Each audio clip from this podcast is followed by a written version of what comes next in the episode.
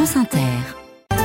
Le journal avec Laurence Thomas. Bonjour Laurence. Euh, bonjour Ali, bonjour à tous. Jordan Bardella lance la campagne des Européennes pour le Rassemblement National. Meeting géant ce dimanche à Marseille du jeune homme de 28 ans qui caracole en tête des intentions de vote. L'intelligence artificielle creuse son sillon dans l'agriculture, analyser des images de mauvaises herbes ou le comportement de vaches dans les tables. L'IA fait son entrée dans les fermes. Changement climatique et mouvement de population, ouragan, incendie, inondation aux États-Unis, 2 millions et demi de personnes ont dû quitter leur logement l'an passé. À 100 jours des élections européennes, le Rassemblement national emmené par la tête de liste, Jordan Bardella, donne aujourd'hui le coup d'envoi de sa campagne. Premier meeting géant à Marseille, 6000 personnes sont attendues.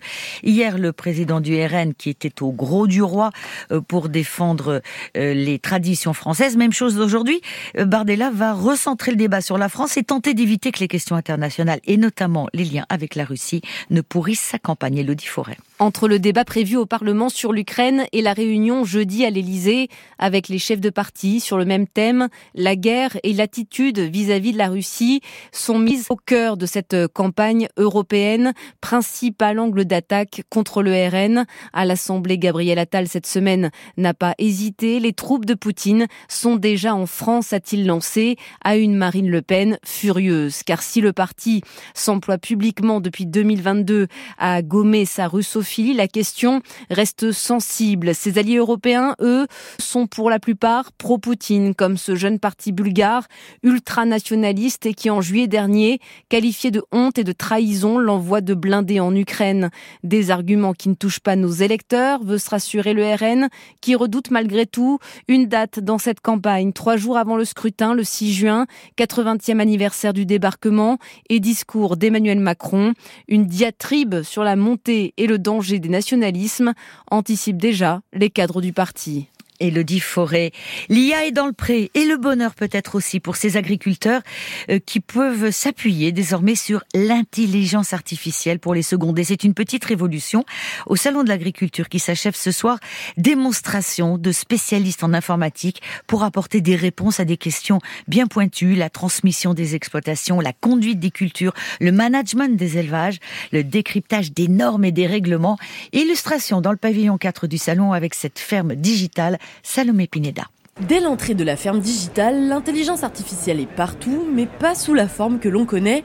Il y a par exemple cette vigne entortillée dans des petits fils et reliée à un ordinateur qui affiche des courbes. Ce que vous voyez là, ce sont le signal électrique brut de la plante. Martin Rénal est directeur marketing à Vigital Signal. C'est une entreprise basée à Talence, à côté de Bordeaux, qui a développé des capteurs pour écouter les vignes. Pour savoir si la vigne a soif, savoir si la vigne est malade et savoir à quel moment il faut vendanger et planifier les vendanges. Le capteur identifie les besoins des plantes dans l'immédiat. Donc si vous touchez, allez-y. Je vais pas m'électrocuter Du tout. Vous l'avez fait réagir. D'accord, donc on voit la courbe effectivement qui monte à mesure que je touche le capteur. Et donc ça c'est le signal brut qui est complètement illisible et c'est là où l'intelligence artificielle en fait va nous aider à décrypter ces 240 mesures à la seconde, beaucoup de données qu'on va analyser et qu'un homme ne pourrait pas faire. Aider le viticulteur à prendre de bonnes décisions comme utiliser moins d'engrais ou moins d'eau par exemple, c'est la mission à terme de cette intelligence artificielle et ça intrigue Damien, futur exploitant. Si c'est utile pour préconduire l'exploitation, oui. Mais il faut que ça soit accessible, euh, de... que c'est des avantages économiques euh, ou de performance sur l'exploitation. 360 euros par an, c'est le prix de l'abonnement proposé par cette entreprise qui garantit, grâce à cet outil,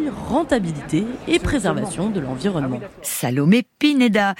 Hier soir à Jérusalem, des milliers de manifestants ont terminé une marche de 4 jours, commencée près de la frontière avec Gaza pour demander la libération des otages. En parallèle, à Tel Aviv, de nouvelles manifestations contre le gouvernement ont rassemblé des milliers de personnes sur la rue Kaplan, épicentre du mouvement anti-Netanyahou depuis plus d'un an. La réforme de la justice est enterrée, mais la société civile qui était dans la rue l'année dernière reprend sa contestation, euh, mais cette fois pour demander des élections anticipées. L'embarrassante affaire d'espionnage russe en Allemagne. Le chancelier allemand promet une enquête très approfondie après la diffusion en Russie d'une conversation secrète entre hauts gradés de l'armée allemande sur les livraisons d'armes à l'Ukraine. Un enregistrement dans lequel on entend des officiers parler de la guerre en Ukraine et de la manière dont ils envisageaient de frapper le pont de Crimée avec des missiles Taurus.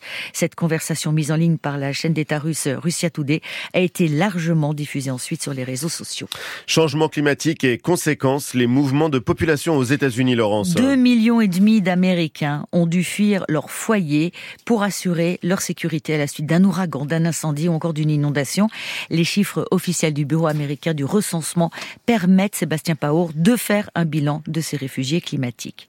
Il y a eu 28 catastrophes climatiques en 2023 en Amérique qui ont coûté chacune au moins un milliard de dollars. Et sans surprise, ce sont les ouragans qui restent la cause de déplacement principal devant les inondations et les incendies. Les États les plus touchés sont la Floride, le Texas, la Californie et la Louisiane qui ont tous vu des centaines de milliers de personnes fuir leur logement. L'objectif de cette vaste enquête, c'est de dresser un panorama précis des personnes déplacées, parce qu'on a toujours un bilan financier des dégâts, mais peu d'informations sur la vie après pour les personnes qui subissent ces catastrophes. Les secours qui interviennent dans ces situations, comme la FIMA, l'agence fédérale chargée de la réponse aux catastrophes naturelles, ou les ONG, ces organismes ne savent jamais précisément le nombre de personnes à qui ils viennent en aide. Les experts estiment qu'il y a urgence à comprendre le bilan humain des catastrophes et pas seulement leurs coûts financiers, avec le réchauffement climatique qui accentue les phénomènes météo extrêmes. Washington, Sébastien Paour, France Inter. Et pour ceux, on reste aux États-Unis, pour ceux intéressés par la NBA, le basketteur LeBron James écrit une nouvelle page de l'histoire et continue à 39 ans de porter son record à des hauteurs insensées. La superstar des Los Angeles Lakers est devenu le premier joueur de basket à marquer plus de 40 000 points en saison régulière de NBA.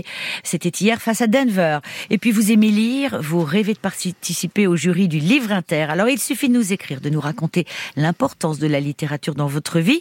Le site franceinter.fr ou alors par courrier à l'adresse suivante, Livre Inter, France Inter, 116 avenue du Président Kennedy, 75 220 Paris, CEDEX 16. Vous avez jusqu'au 11 mars pour nous écrire. À suivre euh, dans la prochaine demi-heure jusqu'à 7 heures, le bol de nature nous emmène dans la Creuse. À 7h moins le quart, les titres de la presse. À 7h moins 10, regard croisé de Laetitia Bernard dans les coulisses de la pièce Zazie dans le métro. Et puis direction le Japon avec la chronique Le temps des séries.